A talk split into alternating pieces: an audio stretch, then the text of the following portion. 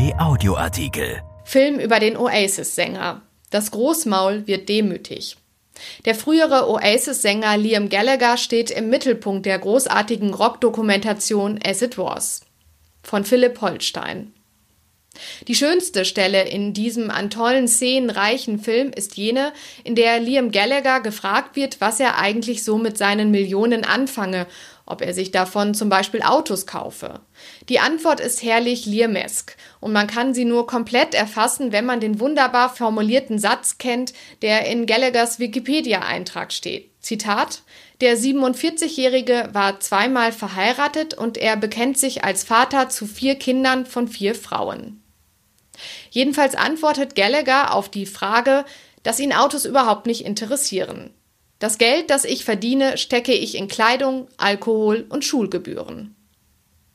As It Was heißt die Dokumentation von Charlie Lightning und Gavin Fitzgerald, die da beginnt, wo Supersonic endete. Das war der Film über die Gruppe, die Gallagher einst mit seinem großen Bruder Noel gegründet hatte. Oasis natürlich, die ganz kurz die größte Band der Welt gewesen ist.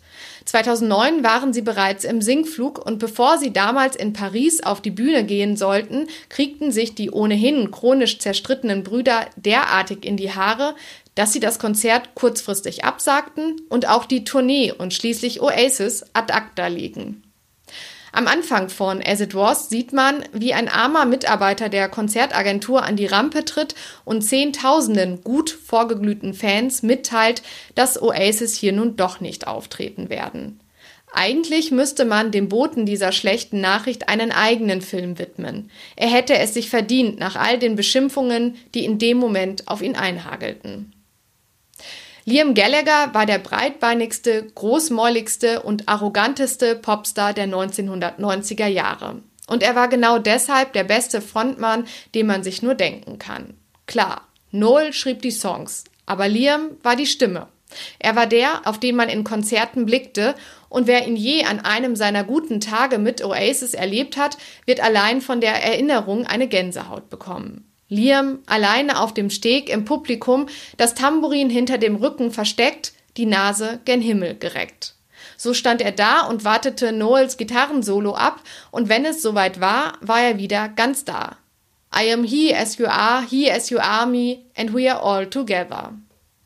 Liam Gallagher fühlte sich nach dem Oasis aus wie ein Scheidungskind. Er suchte sich direkt eine neue Familie. BDI hieß die Band und sie trennte sich nach zwei guten Platten. Er gründete seine eigene Modefirma. Pretty Green schneiderte Klamotten, die man schon mal auf einer Plattenhülle der Beatles gesehen zu haben meinte, und sie meldete 2019 Insolvenz an. Gallagher heiratete Patsy Kensett von der Band Eighth Wonder und trennte sich. Er heiratete wieder, nun Nicole Appleton von der Girl Group All Saints, und auch diese Ehe wurde geschieden. Dann kam er mit Debbie Guther zusammen, seine persönliche Assistentin, und die hilft ihm nun mit der größten Bedrohung klarzukommen, die schon ganz andere Rockgötter umgehauen hat. Alltag.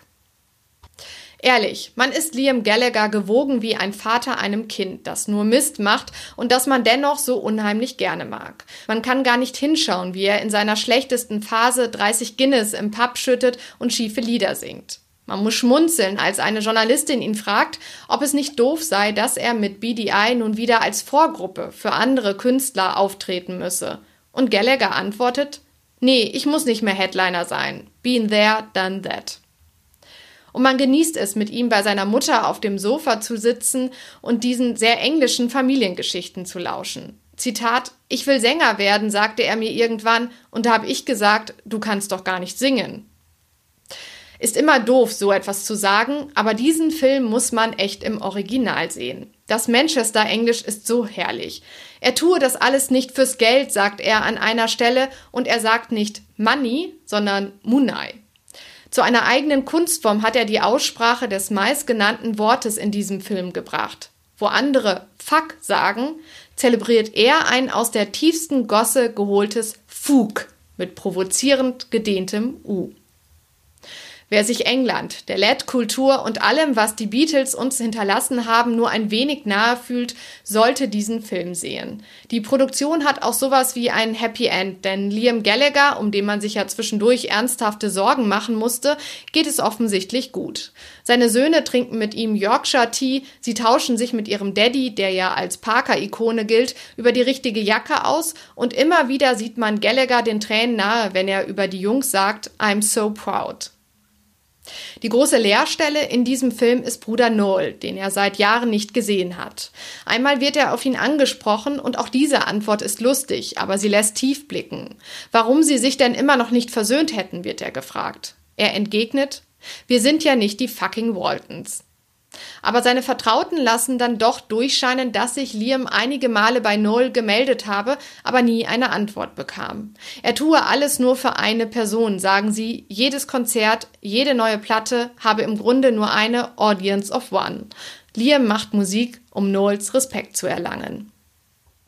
Liam Gallagher, das ist das Sensationelle in diesem Film, in dem viele Weggefährten zu Wort kommen und allerbestes Backstage-Material ausgebreitet wird, ist demütig geworden. Er kann es selbst kaum fassen, wie viele junge Besucher in Konzerten vor ihm stehen. In England, und das ist das Tolle an dieser Popnation, haben sie ihn nie abgeschrieben. Seine beiden Soloalben erreichten jeweils Platz 1 der Charts. Letzter O-Ton, Hale fucking Lulia. Erschienen in der Rheinischen Post und bei RP Online am 23. April 2020. RP Audioartikel ein Angebot von RP Plus.